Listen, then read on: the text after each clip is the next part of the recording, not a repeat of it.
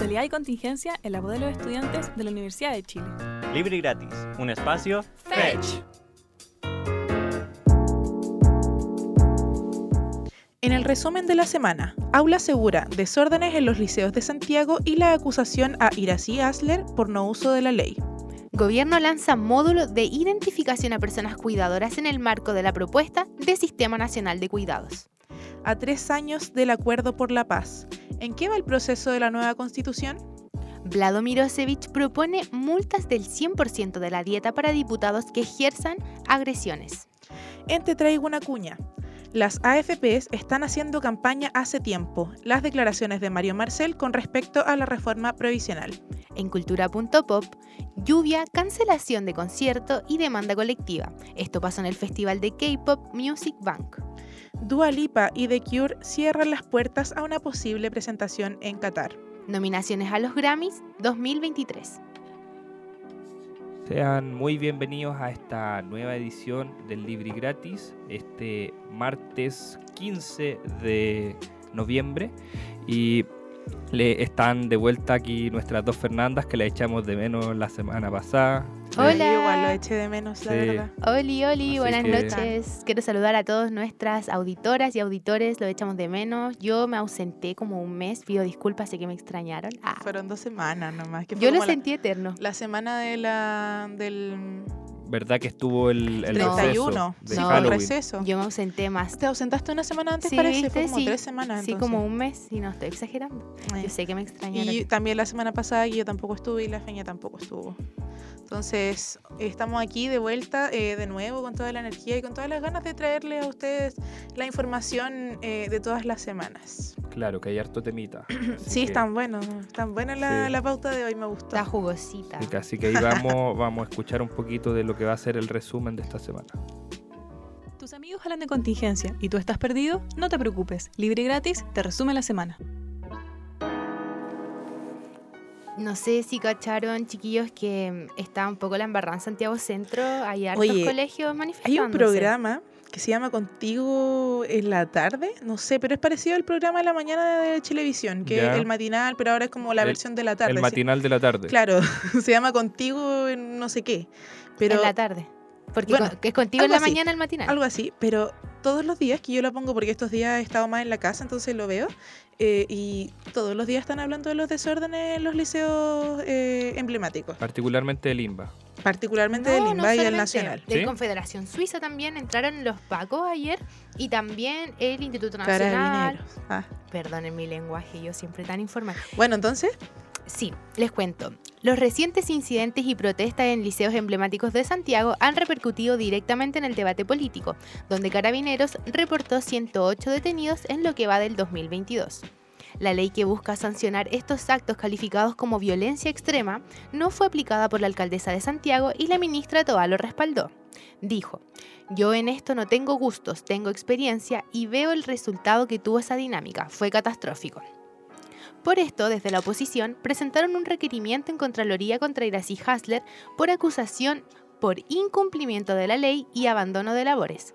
Dentro de esta misma línea, la Cámara despachó una ley que dota de mayores facultades a los directores de establecimientos educacionales en materia de expulsión y cancelación de matrícula en casos de violencia extrema.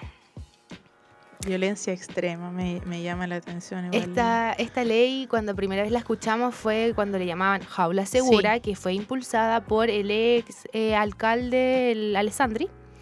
Y bueno, eh, era bastante violenta. O sea, Me acuerdo que hablando de revisaban mochilas. Sí, eran menores de edad, buscaban en las mochilas a ver si traían molotov, si traían armas.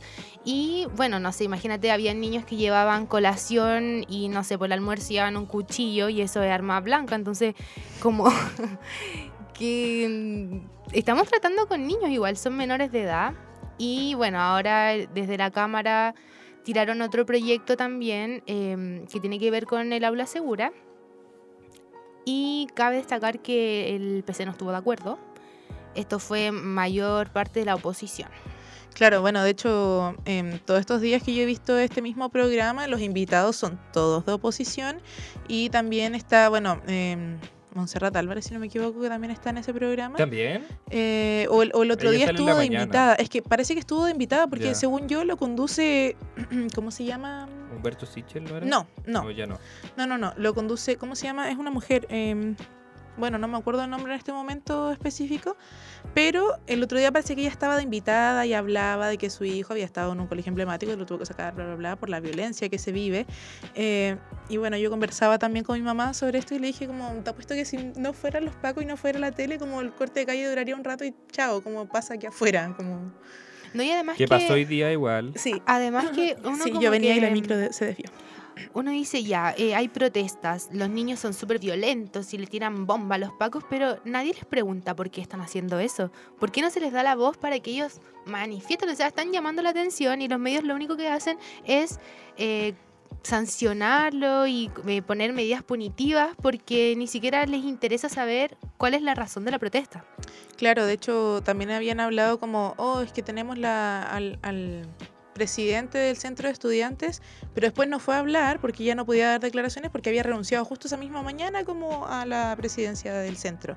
Entonces, eh, bueno, tú me explicaste que no podía dar declaraciones, eso era cierto, pero Pero igual Hay- tenéis un montón hay de fuentes. 800 alumnos Hay ahí muchos niños, o al sea, que- con los que O sea, conversar. es cosa de que te parís afuera con la cámara y es verdad que todos odian a los medios y los niños no le creen porque imagínate cómo los dejan pues, como si fueran delincuentes y en verdad ellos están protestando de una manera violenta porque nadie los escucha y lo único que hacen es dejarlos como vándalos frente a los ojos de todas las personas. Entonces, ¿cómo no les van a tener mala? Ahí, ahí lo que encuentro yo interesante que incluso como que eh, ya desde personajes como Evelyn Matei, eh, yo recuerdo, no sé si habrá cambiado la tónica, digamos, de sus declaraciones, pero como que decía esto, no, yo no voy a permitir que entren eh, como carabineros a los liceos, porque en el fondo significa que está dándole la excusa para que entren a pegarle a los niños y que entren a pegarle a niños inocentes también, como Claro, incluso a quienes adentro- participen o no participen en la protesta, porque van, agarran a cualquiera que lo ven con uniforme, pues ese es el, yo creo que también es como de las mayores preocupaciones de los apoderados también y de la misma comunidad. De hecho, el aula segura no busca realmente cómo eh, atacar el problema de fondo, que es la violencia, sino que la intensifica. Desde que se implementó el Mm. aula segura en el año, creo que fue en el 2018, eh, fue la época más violenta, con más casos de protesta y manifestaciones que hubieron en los colegios emblemáticos. Entonces, ¿a, a- a quién quieren llegar con este tipo de, de, mm, medidas? Claro. No están atacando el Mm. problema realmente. Bueno, eh, en general como también lo que otra de las cosas que escuché que algunas de estas personas que ya habían sido detenidas reiteradas veces eran personas que por ejemplo eran ex alumnos de los mismos colegios que ah, de eso sí podían dar un poquito más de información porque no eran menores de edad eh, y, y como que tenían una una teoría un poco extraña igual que decían que eran un grupo que se pasaban como por los distintos colegios y que iban como dando bote así como en los eh, sí eso eso dijeron en el de- programa Te creo que empiezan Pero- a hacer conspiraciones. Pero porque se pasaban, se refiere que era como gente que lo expulsaban de uno y se iban al otro, o, o- o Eh, que no, lo que estaban yo- como yendo afuera. Eso, a- Claro, a eso, eso, molestar. como que iban Eso afuera a, a- a cortar Como a revolver el gallinero. A revolver el gallinero, exacto. Bueno, esas son las personas, eso son lo que piensa la prensa que está en la tele y que Bueno, no es capaz de ir a... Y a la calle a preguntar. También Sí. como se acuerdan de los overoles blancos y después dijeron como no, los overoles blancos empezaron el estallido social y los overoles blancos como que están en todo el país. Loco, overoles blancos eran unos cabros del Nacional que se ponían a tirar molotov nomás. Yo no sé por qué les cuenta, les cuesta tanto asumir que, Que existen esos grupos... y que existe también esa forma de protestar. No, buscamos conspiraciones y razones O, súper o esa como esta mm, este que es un siempre lo ponen, es un video que siempre lo ponen como en páginas de meme. Ah, el de los jeans, jeans, jeans zapatillas. zapatillas. Jeans, zapatillas.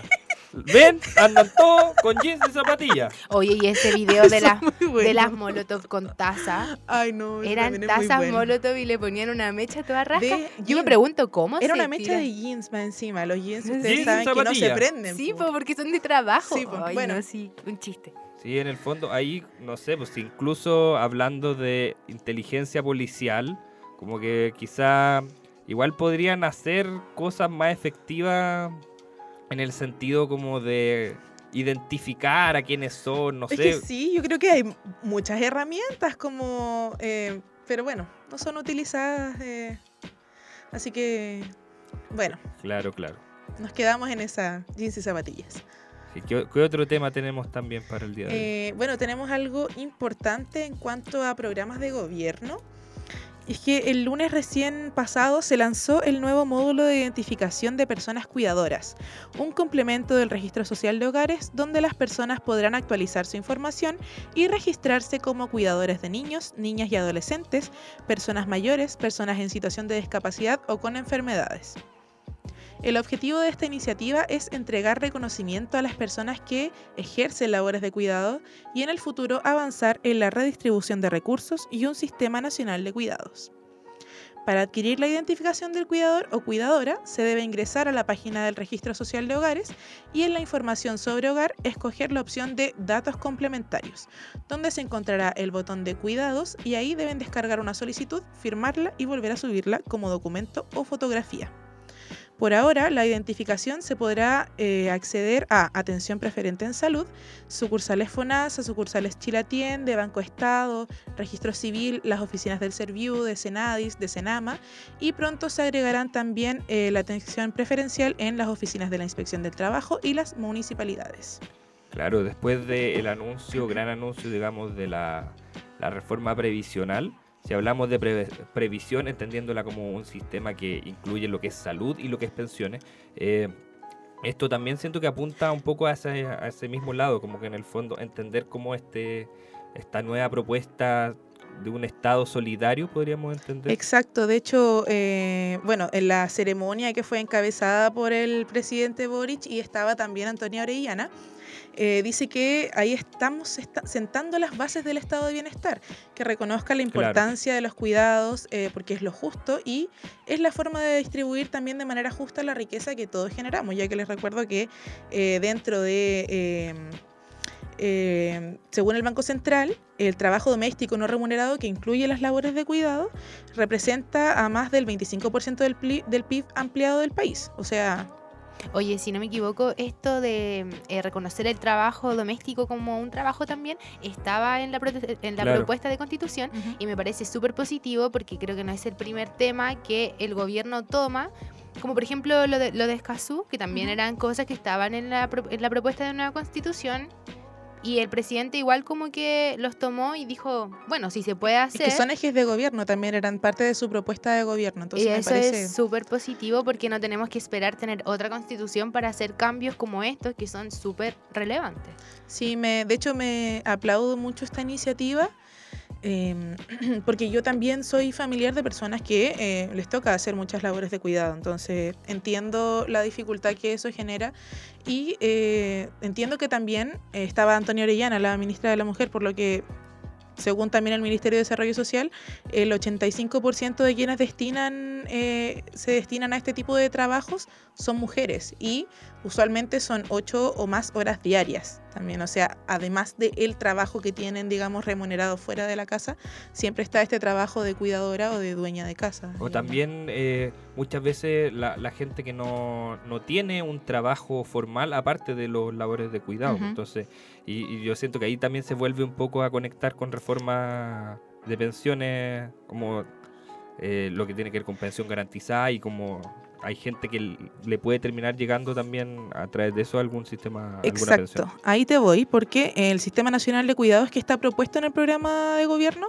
eh, obviamente tiene que por objetivo la redistribución y la reducción de las cargas laborales, bla, bla, bla, eh, y la ampliación de la cobertura de todos los programas eh, y nuevos programas también para eh, ayudar a las personas que hacen este tipo de cuidados.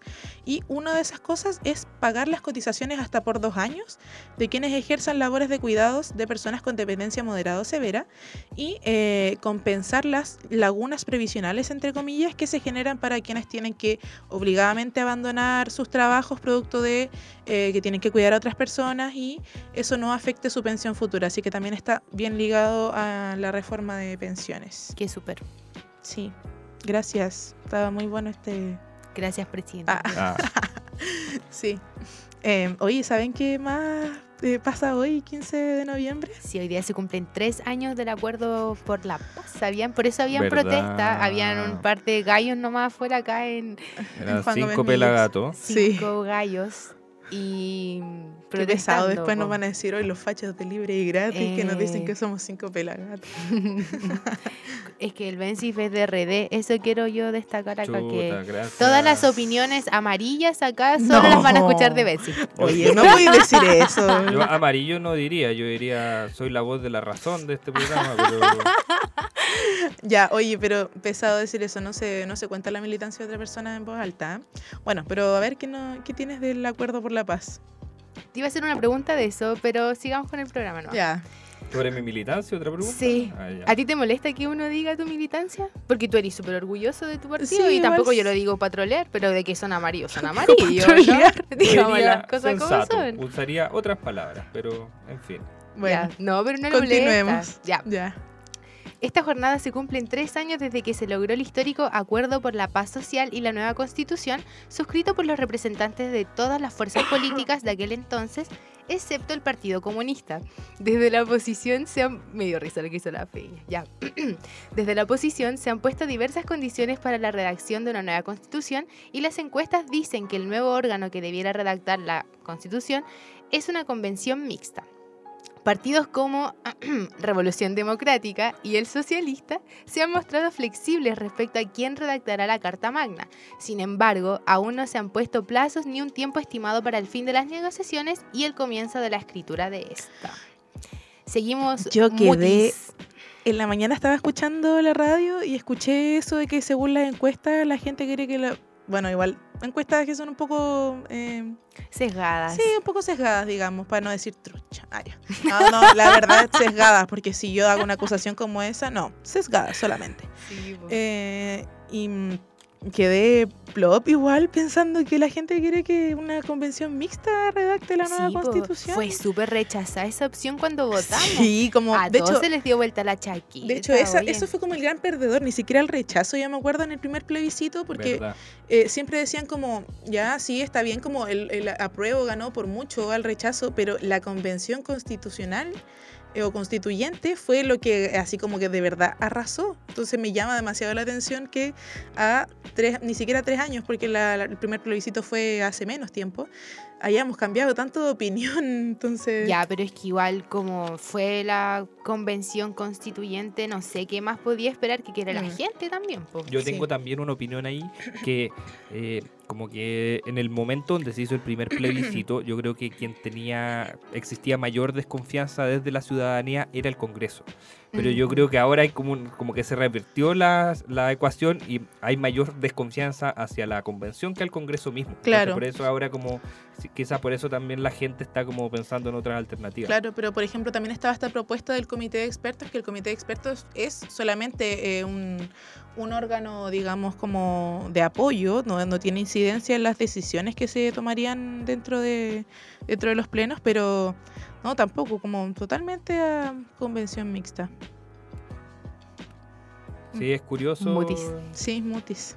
Sí, cómo, cómo se dio vuelta, pero yo, yo, yo siento eso, tiene que ver como con la confianza que existe hacia las instituciones y también que el Congreso que asumió el primer desafío de la redacción de la, va, como la, la votación en el fondo de si se da mixta o no, tenía una conformación bien diferente a la- al Congreso de ahora, que ahora tenía el Partido de la Gente, tenía los republicanos, es como... Es cierto. Eh, siento que el como que están más equiparadas las fuerzas. como más pero- ¿sí? no, no sé si más No sé si representativo es la palabra, es la palabra. pero que aparecieron actores nuevos que no Mm. estaban antes, pues, como sobre Sí. todo pensándolo en el Partido de la Gente y los republicanos. claro, Mm. los son que como- representan a deudores de pensión alimenticia. Eh, yo, yo estaba pensando en el término como de lo anti-establishment. Que- Ya. ¿Cómo claro, se dice en español? Sí, eso, para los que no son bilingües en la casa. Como contra lo establecido, podríamos decir. Eso. Claro, lo- los eh, políticamente incorrectos. Por también. ejemplo, también. Los que incomodan a la élite, Y como me te lo ocurrió esa idea. Eh, sí, bueno, es la representación de los deudores de pensión alimenticia. Me, me parece que ese partido es muy extraño. Yo creo que ese partido eh, es innovador porque es el partido del Zoom, entonces ellos representan todo el mundo digital. Después nos van a poner una, una acusación Yo- en yo no Contraloría quiero- porque ya le pusieron una a los memes. O sea, después va a Eh, poner al Rancagua programa. shitposting, ¿cómo era? Sí. Arrancaba Sí, shitpost. No quiero que me estén sí. asociando a las declaraciones de mis compañeras. Recordemos que yo soy el amarillo del programa, entonces Ay, ya. por Bueno, favor no me demanden. ya, se acabó. No, no molestamos más al partido de la gente, se acabó. Bueno, vamos con eh, algo que también está pasando en el Congreso y eh, que tiene que ver con eh, el nuevo presidente de la Cámara de Diputados. Y dice que el nuevo presidente de la Cámara de Diputados, Vlado Osevich, anunció una propuesta para aumentar las sanciones en casos de agresión entre parlamentarios. Esto luego de las recientes agresiones físicas y verbales dentro de la Cámara. La normativa actual señala que el organismo encargado de estas sanciones es el Comité de Ética y el castigo máximo que puede designar es una multa de 5% de la dieta parlamentaria Uf. para quienes protagonicen actos de indisciplina. En entrevista con Radio Bio Bio, el diputado aseguró que existe un ambiente de crispación. Se ha perdido el respeto también y una de las misiones que tengo es poner orden. No puede ser que se falte el respeto dentro de la Cámara. Lamentablemente esto se ha ido normalizando.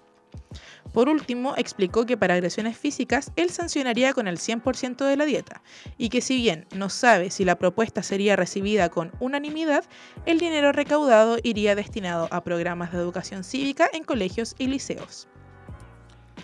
Yo hasta el día de hoy igual lo reconozco, desconozco bastante como las atribuciones que significa ser presidente de la Cámara, pues, pero por lo mismo veo es como bastante simbólico que él presente como este Claro. proyecto como para legislar como eh, Bueno, no ha presentado el proyecto, sino que lo anunció ayer Ya, en una anuncie. conversación, digamos, con Radio Bio Bio, que tuvo una entrevista, y ahí va como este anuncio de, de no, es que yo sancionaría el 10% y lo voy a proponer en la Cámara. No Claro. sé si van a votar todos que sí, pero... Sí, me, me da una idea como de la idea como del presidente Curso, así, como que en el Mm, fondo está encargado, el, el resto está legislando en el fondo temas Oye, pero nacionales y él está preocupado quizás como de la convivencia interna, ¿En qué de momento? otros temas. ¿En qué momento llegamos como a tener que poner como sanciones para que no se peguen, no se peleen?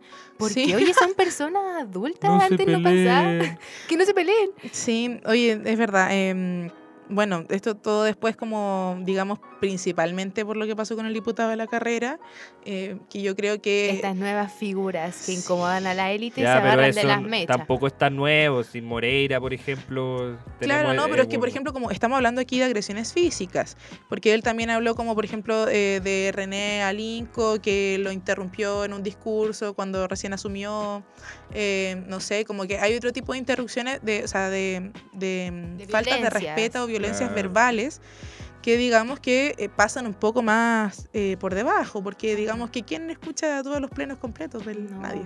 Eh, muy poca gente, yo creo. Entonces, como esto del golpe fue como ya demasiado. Y mm, también, bueno, él y varios más de, que dice que ya tuvo conversaciones con, con hartos sectores de la Cámara, eh, lo califican como un daño a la democracia también, porque igual eh, aumenta, digamos, esta crisis que hay de credibilidad. Del eh, show. Claro, como que la gente cree que son todos unos payasos y quizás si hay algunos metidos entre medio, pues, ¿cachai? Entonces Callan como pim, bom, bim. merecen ese tipo de, de- de sanciones y, y la verdad es que a mí me encantaría igual, a quien sea, me encantaría una, una sanción del 100%. Ay, obvio que sí, estaría rico. sí, así como una, una ¿cómo se llama esto? Un, Ajuste de cuenta. un ajuste, No, no, no, un no. ajuste de cuenta. No, me fui a la cresta. Saldar pero- una deuda histórica. Eso, una cosa así, digamos. Me estaba acordando del un meme que salió que era sobre el eh, diputado de la carrera, que era como él criticando.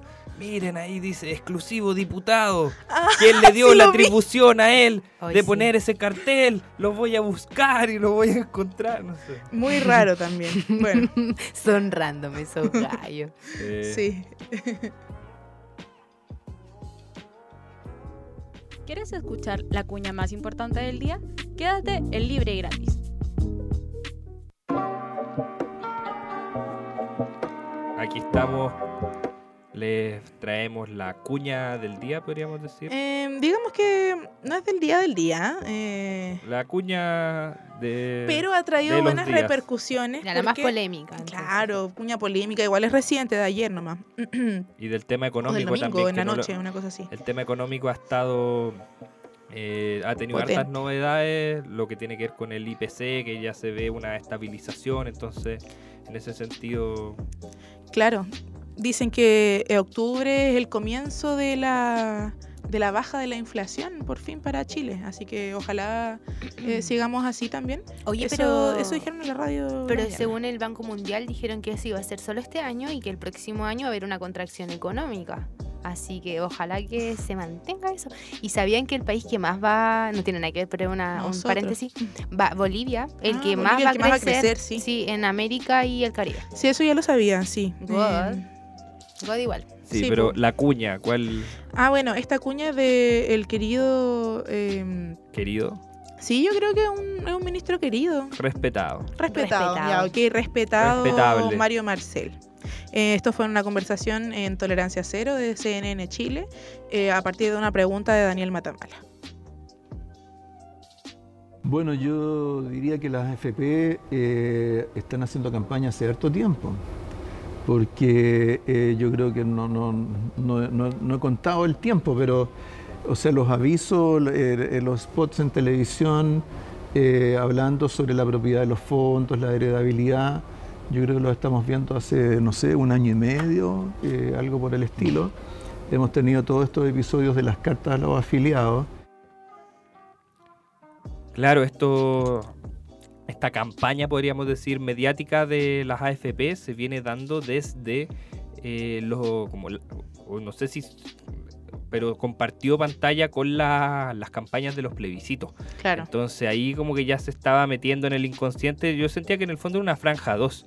Y eso me llamaba la atención, como que en el fondo desde el espacio publicitario ellos estaban haciendo una campaña de concientización, si lo entendemos desde la perspectiva de ellos, y simplemente propaganda, si lo vemos desde la otra vereda. Entonces ahí es verdad, bueno, yo al menos estoy de acuerdo con lo que comenta él y creo que existe de hace tiempo este proceso para cambiar eh, la, la visión también que tiene la gente de la AFP, que ya siento que la, la fuerza, digamos, del movimiento no AFP igual ha Mm, perdido, como que se ha desinflado, sobre todo entendiendo que eh, espacios como el Partido de la Gente, que tiene a Gino Lorenzini, que tiene este movimiento, digamos, el de Felice y Forrado, que buscan aprovechar Tenía. también, bueno, sí, pero que buscaban aprovechar este...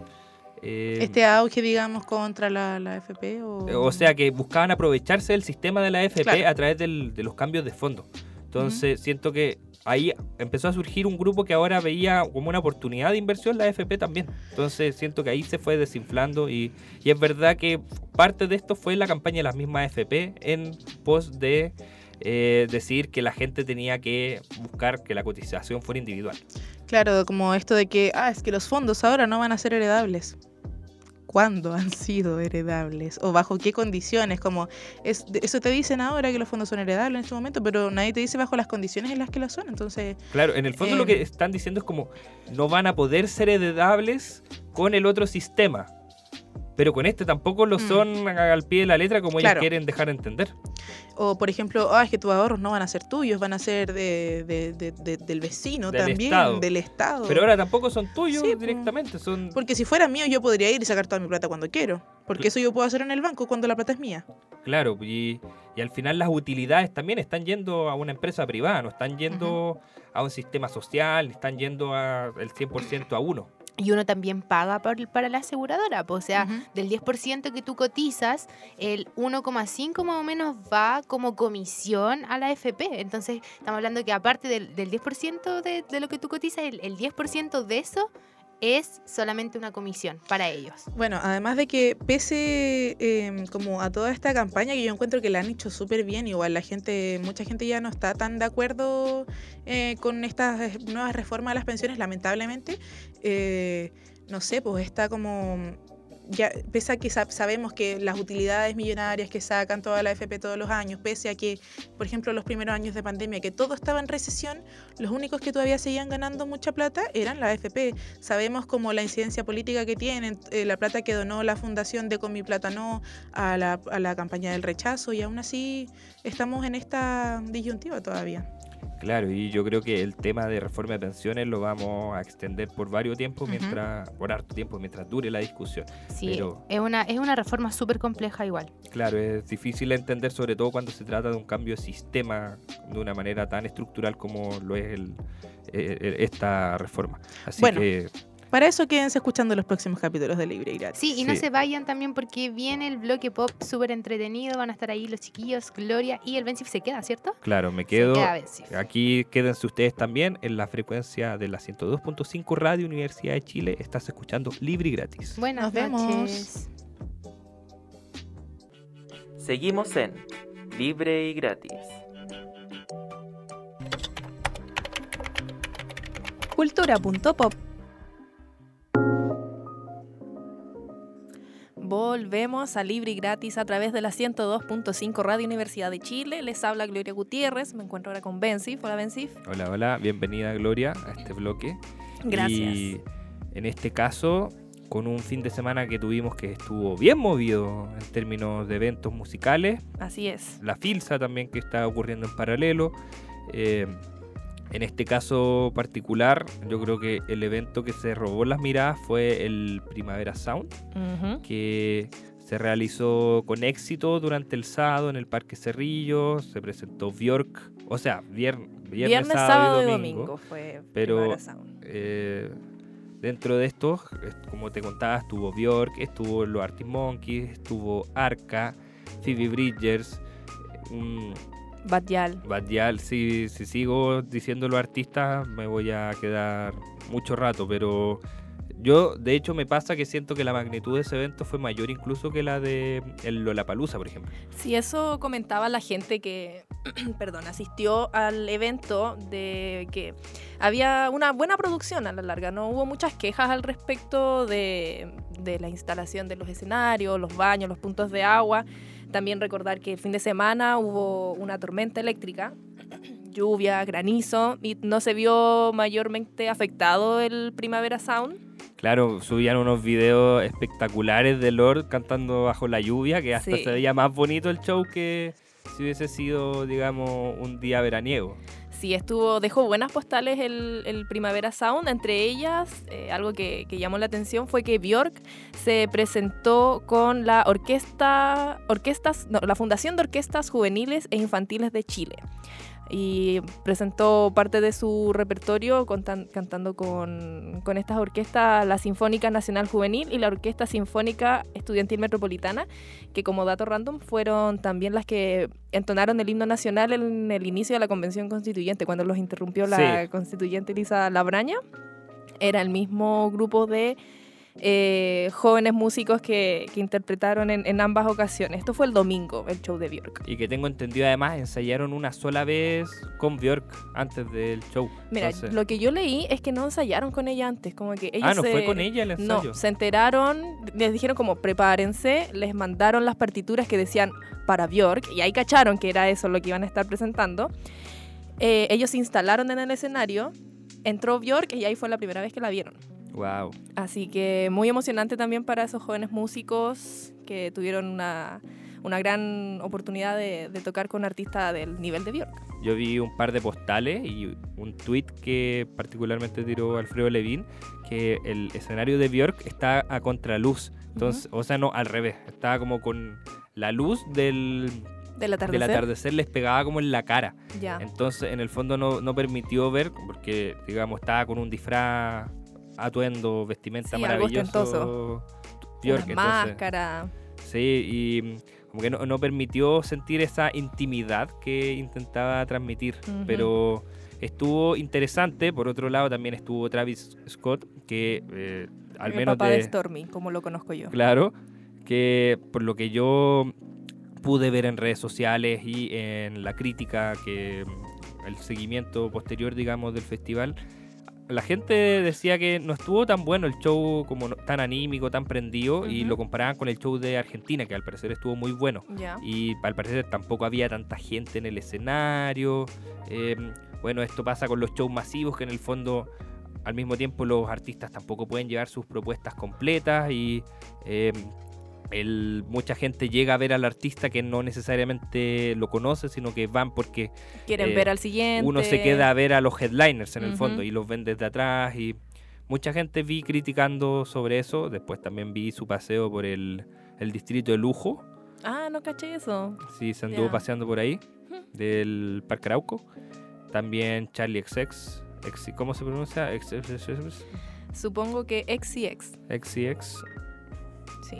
Bueno, eso por parte de Primavera Sound. Otro festival que ocurrió durante el fin de semana, el día sábado, fue el Music Bank. Que para dar un poco de contexto, esto es un programa de televisión eh, coreano de música que realizan festivales en distintas partes del mundo y ya es tercera vez que se hacía en Chile, el Music Bank. Esta vez fue en el Estadio Monumental el día sábado y era un total de seis grupos que lamentablemente tres de ellos no pudieron presentar ese día por la lluvia y tormenta eléctrica que, que cayó, no digamos de sorpresa, porque igual estaba anunciado, pero sí intensamente durante la tarde del sábado. Sí, yo igual, como que yo creo que todos esperábamos lluvia y sabíamos que el clima venía feo como durante toda esa semana, Ujú. estuvo muy raro el Sí. clima. Era como un pequeño invierno que igual era medio bochornado, sentía yo, como, pero estaba nublado casi todos los días. Fue muy curioso el clima y a mucha gente que fue a estos festivales los agarró de sorpresa. Una amiga que fue al primavera me comentaba que vendían capas de agua adentro, así como porque cacharon que la gente se estaba empapando ya.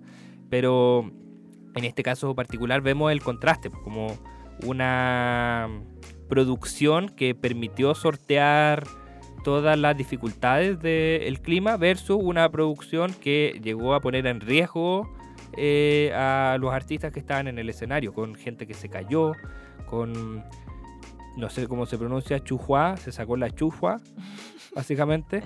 Y eh, por lo mismo, la, tampoco pudieron eh, presentar bien sus bailes, presentar bien su. como toda la puesta en escena que implica, sobre todo el K-pop, que es como de los géneros, yo creo, con mayor preparación dentro de la industria musical. Y por lo mismo es una lástima. Lo otro también eh, que cabe mencionar, el show eh, partía a las 8.30 Ujú. y se dio por finalizado a las 10.30, o sea, solo dos horas de show, que eh, significa que la, la mitad de los artistas prácticamente no alcanzaron a presentarse, que en este caso eran los, los headliners.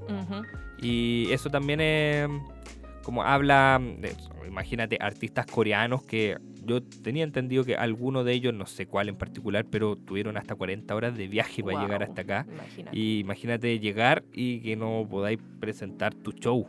Sí, qué fome. Me, me da mucha pena para las personas que asistieron al, al Estadio Monumental, esperanzadas, ya todo el día esperando que aparecieran sus, sus idols y, y que por pro- problemas de la producción a la larga se haya cancelado todo, porque la productora Noix tenía más que claro que iba a llover, ¿cachai? Primavera Sound lo tenía claro también, se tomaron las medidas en el asunto, el festival resultó igual, entonces eh, yo espero que demanden, demanden eh, las K-Poppers para que el CERNAC se haga cargo.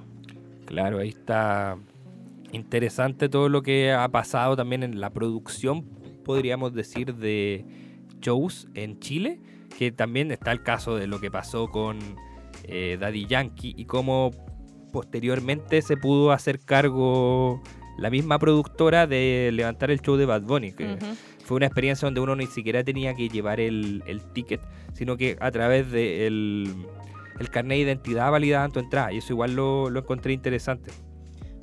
¿Saben qué? Me encontré algo eh, muy interesante en Instagram, que había una tienda de cosas coreanas que eh, tenía un concurso que si tú mandabas como un pantallazo de tu denuncia al CERNAC a Noise, te podías ganar algo. Así que era como un incentivo para la demanda colectiva. Sí, que lo Me hagan. que lo encanta ese tipo de incentivo, un incentivo perverso podríamos decir, pero que está totalmente justificado. De todas maneras. Bueno, pasando a otro tema, vamos a hablar del Mundial de Qatar 2022, que ya parte pronto, este fin de semana, si no me equivoco, cuatro o cinco días queda para que se dé inicio a este, mm, a este Mundial. Y nosotros ahora vamos a hablar sobre la ceremonia inaugural, porque han habido varios rumores y se han desmentido también.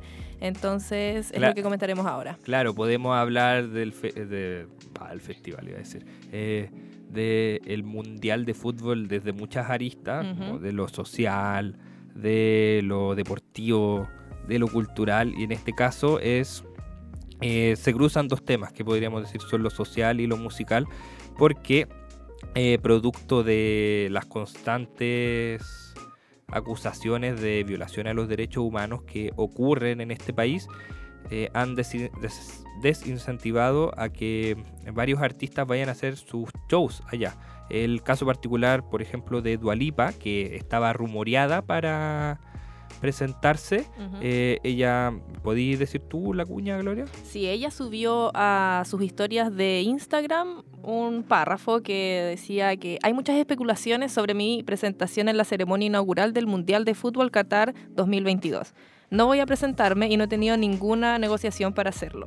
Estoy deseando visitar Qatar cuando hayan cumplido con todos los derechos humanos que prometió cuando ganó el derecho de albergar el Mundial de Fútbol. Claro, que en el fondo fue una promesa de, claro, sí, vamos a respetar las condiciones que nos dio la FIFA y todo, pero eh, todo eso quedó en el aire. pues, Así que también podemos mencionar lo que ha ocurrido con la creación de estos estadios que ha implicado la muerte de muchas personas, abuso laboral, podríamos decir, y que además son estadios que se construyeron y que eh, no van a tener ningún uso después del Mundial, pues porque la cantidad de gente que vive en este país no justifica eh, los mega recintos que se construyeron para él.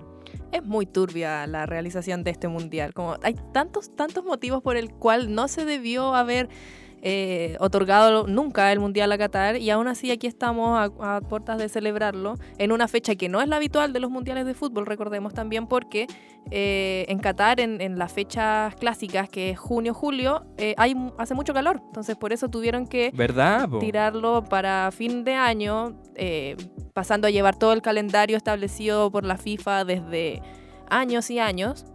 Entonces hay otro motivo más por el cual el Mundial en Qatar no se debería realizar y aquí estamos. Claro, también, eh, como ya decíamos, no es solo Dualipa la que ya eh, adelantó que no va a participar. Eh, Robert Smith de The Cure también salió hablando en la misma línea, dijo, como salió desmintiendo que ellos fueran a presentarse ahí. Curiosamente, eh, pensando de nuevo en Dualipa, como que al- aprovechó el mensaje de desearle éxito a su selección. Sí. Y eso me recuerda también el, el fenómeno que ocurrió hace poco en Argentina, donde la ministra de Trabajo dijo, bueno, no- de la inflación nos preocupamos después, primero que Argentina gane el mundial. Bien, estoy con la ministra del Trabajo. claro, en el fondo como que el- la pasión del fútbol igual es lo suficientemente importante como para... Sí, es muy divertido cómo los argentinos se toman el fútbol y en especial este mundial con toda la, la presión que hay sobre la misma selección o sobre Messi para que puedan levantar la copa. Yo estoy con Argentina. sobre todo después del triunfo que tuvieron en la Copa América también. Exacto, así que bueno, ojalá Argentina gane el mundial, es mi humilde deseo. Sí, y también pensar eh, que incluso cuando hay tantos artistas que se negaron a participar, también vamos a tener gente que ya está confirmada. Así es, y una que no falta en estas ceremonias inaugurales es Shakira. Ya será la cuarta vez que se presenta en un evento deportivo de este tipo, digamos, en, en ceremonias inaugurales. Y no sé con qué canción estará presentando Shakira. Ojalá no sea la última, es muy mala. Mm. Otro colombiano que también va a estar presente, J Balvin. J Balvin, Jungkook de BTS, Black Eyed Peas también confirmaron y quienes interpretan la canción oficial del mundial, que debo reconocer no la he escuchado. eh, Trinidad Cardona, Davido y Aisha. La canción se llama Haya Haya. Claro, ahí Nada como el tenemos- Waka Waka. Sí, ah, igual el mundial ha tenido varias canciones icónicas. Ya conversamos fuera, fuera del programa durante la pauta, la canción de Ricky Martin, por ejemplo. Eh, Inglaterra tiene un par de himnos también que hay una canción que, o sea, no es la canción del mundial, pero es un himno que hizo Inglaterra que lo hizo New Order. Y yo lo encuentro fantástico porque es un temazo así como ochentero, full.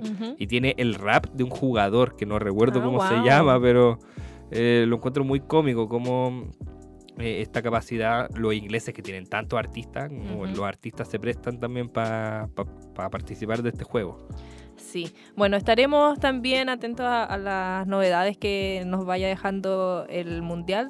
No prometemos cubrirlo, porque en realidad de fútbol nunca se ha tocado mucho en, en libre y gratis, pero eh, lo que traspase a, a la cultura pop, de todas maneras estaremos aquí mencionándolo. Claro, y que siempre termina haciéndolo de manera inevitable este traspaso a la cultura pop. Así es. Bueno, y como último tema para el día de hoy, vamos a hablar de las recién anunciadas nominaciones a los Grammy 2023. Esto eh, fue durante hoy día, 20, perdón, 15 de noviembre, que estuvimos esperando la- las nominaciones. Y hay varias, varias cosas eh, interesantes para, para destacar. Primero, canción del año está Break My Soul. Bueno, yo debo decir también, este programa es fan de Beyoncé, así que estamos contentos por o sea, eso. tú, Sí, si, quieres tú tener la voz del programa, bienvenida, pero pero eh, lo estamos, estamos felices, estamos felices por las nominaciones. Beyoncé ahora se convirtió en la... empató con, digamos, Jay-Z, su esposo, en la cantidad de nominaciones como los artistas más nominados de todos los tiempos. Ambos tienen 88 categorías cada uno. en términos de categorías eso. Categorías, sí, nominaciones. Claro, también eh, vemos otros nombres conocidos como lo es Taylor Swift, con. All Too Well, la versión de 10 minutos, que está nominada, que en el fondo una reversión de un tema, eh, parte de los temas que se reversionó de Red, si no me equivoco. De red. Y imagínate eso, como tener un, no sé si habrá postulado los Grammy en la versión anterior del tema, pero como que esta reversión te, te genere este tipo de como denominación, lo encuentro interesante. Sí, igual. tantos años después de que escribió la canción por primera vez, igual interesante. Bueno, otras eh, nominaciones que queremos comentar son la de Bad Bunny, que hace historia porque es nominado, eh, su disco Un Verano Sin Ti es el primer álbum de, en español que está nominado a álbum del año.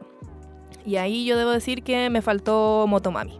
Mm, No, toda la pescaron- razón. No pescaron mucho a Rosalía este año en los Grammy. Está nominada a dos categorías. Una de ellas como producción audiovisual por una versión de, de Motomami que subió para TikTok. Igual interesante. Y la otra categoría en la que estaba nominada era Mejor Álbum de Rock Latino o Alternativo, que ahí también entra a la pelea el disco 1940 Carmen de Mon Laferte están Mm, compartiendo en esa categoría. Claro, ahí de nuevo esta discusión también respecto como de la idea de los Grammy latinos. Como que la necesidad de separar lo latino de lo internacional y el género urbano como entre también en los Grammy latinos, como encaja. Y, y por eso también es interesante como la nominación de Bad Bunny, pues como que esté compitiendo en una categoría fuera de los, lo netamente latino. Eh, tenemos producciones que están compitiendo ahí de ABBA, Adele, Beyoncé, de Doja Cat, de Lizzo, Steve Lacey, Kendrick Lamar, Harry Styles, para dar más o menos una idea de los nombres que eh, tanto en las canciones como en los discos están, están compitiendo por algunos lugares. Así que ahí estamos. Sí, otra, otra nominación que a mí por lo menos me llamó la atención fue la de Mejor Interpretación Pop Solista, en donde también está Bad Bunny con Moscow Mule. Y como pop, ¿cachai? No como reggaetón, que es el. o música urbana, que es lo que suelen nominar a, a los artistas latinos. Aquí entró como solista pop. Compitiendo con Adele, con Doja Cat, con Lizzo, Harry Styles y Steve Lacey. No sé si esto lo mencionamos en el capítulo pre-Bad Bunny, cuando hablamos un poco de el show que venía a hacer. Eh, él, su, el último tour del mundo, si no me equivoco, se llamaba el... Yo creo que esa fue la gira anterior. Ah, no, toda la razón. y esta tiene Sí, otro el- nombre que el no recuerdo. verano, Claro, Un verano sin ti es el disco, no sé si la gira se llamaba de la misma forma, pero el último Hot. tour del mundo fue en Estados Unidos, Ya. se mantuvo por allá. Sí, pero este último tour, que ya olvidé totalmente cómo se llama, eh, fue. tuvo la suerte de ser, digamos, el, el- la gira latina como con más ganancias del mundo, podríamos decir. Mm. Como la. No sé cuál era el término exacto, pero en el fondo es como la gira, la gira latina más exitosa de los últimos tiempos, como en términos de recaudación. Estamos acostumbrados a ver mega shows siempre de artistas internacionales y sobre todo anglo, pero que Bad Bunny haga esto igual siento que era medio transversal también, no eran solo jóvenes, había gente un poco más vieja y que hiciera varios shows, como que claro, pues, Coldplay eh, al lado de Bad Bunny, tres shows Coldplay, dos shows... Cuatro eh, Coldplay. Va, chuta, ¿verdad? Sí, el doble. Dios mío. Pero eso me llama la atención también, pues como el, eh, la masividad que tuvo Bad Bunny y que se ve reflejada también en su nominación ahora a los Grammy. Sí, y también, no sé. el Se comió Bad la Bunny- industria. Bad Bunny perfectamente, por lo menos aquí en Santiago, pudo haber hecho un estadio nacional repleto más y, y tal vez un cuarto. Sí, es increíble la cantidad de, de gente que se quedó fuera de esos conciertos. Bueno, para volver a Beyoncé, este año ella fue la artista más nominada con nueve eh, categorías que incluyen canción del año, récord del año y álbum del año, que digamos es una gran deuda que siente que, que se siente tiene la academia con Beyoncé porque es cuarta vez que ha estado nominada para disco del año, pero nunca ha ganado. Así que este año hay una campaña importante para que Beyoncé finalmente se lleve ese premio, que es como de los más importantes de, la noche de los Grammy. Y ojalá así sea, porque lo merece ya. Un gran disco, el Renaissance. Sí, el, el último disco, bueno, no sé si último, pero del que quería hablar también, Daddy Yankee también tiene una nominación Sí. por ahí, que es la de El Legend Daddy, que el disco con el que se está despidiendo de los escenarios. Ya veremos si es tan definitiva esa despedida. Yo, yo Sí, igual tengo la esperanza de que no. Pero Farruko, Maluma, Bad Bunny también que está compitiendo en la misma categoría, Roba Alejandro. Y ahí también desde lo latino es que por lo mismo nos vamos a despedir con la canción de la chilena que está nominada. Así es, vamos a despedir este programa de Libre y Gratis, martes 15 de noviembre, con Supermercado de Mon Laferte. Así que eso, buenas noches. Buenas noches, estás en la 102.5 escuchando Libre y Gratis por Radio Universidad de Chile. Hasta la próxima semana.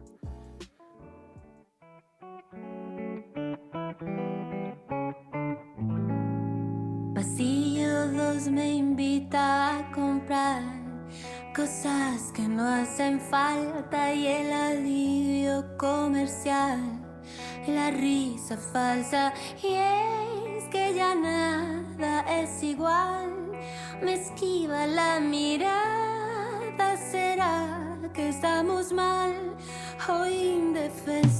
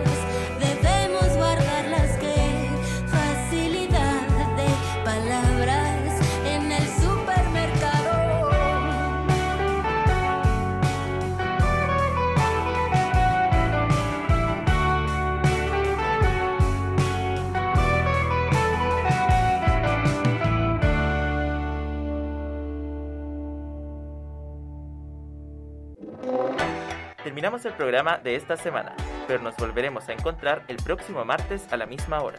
Síguenos en nuestras redes sociales o vuelve a buscar nuestro programa en Spotify, Apple Podcast y radio.uchile.cl. Esto ha sido Libre y Gratis, un espacio Fetch.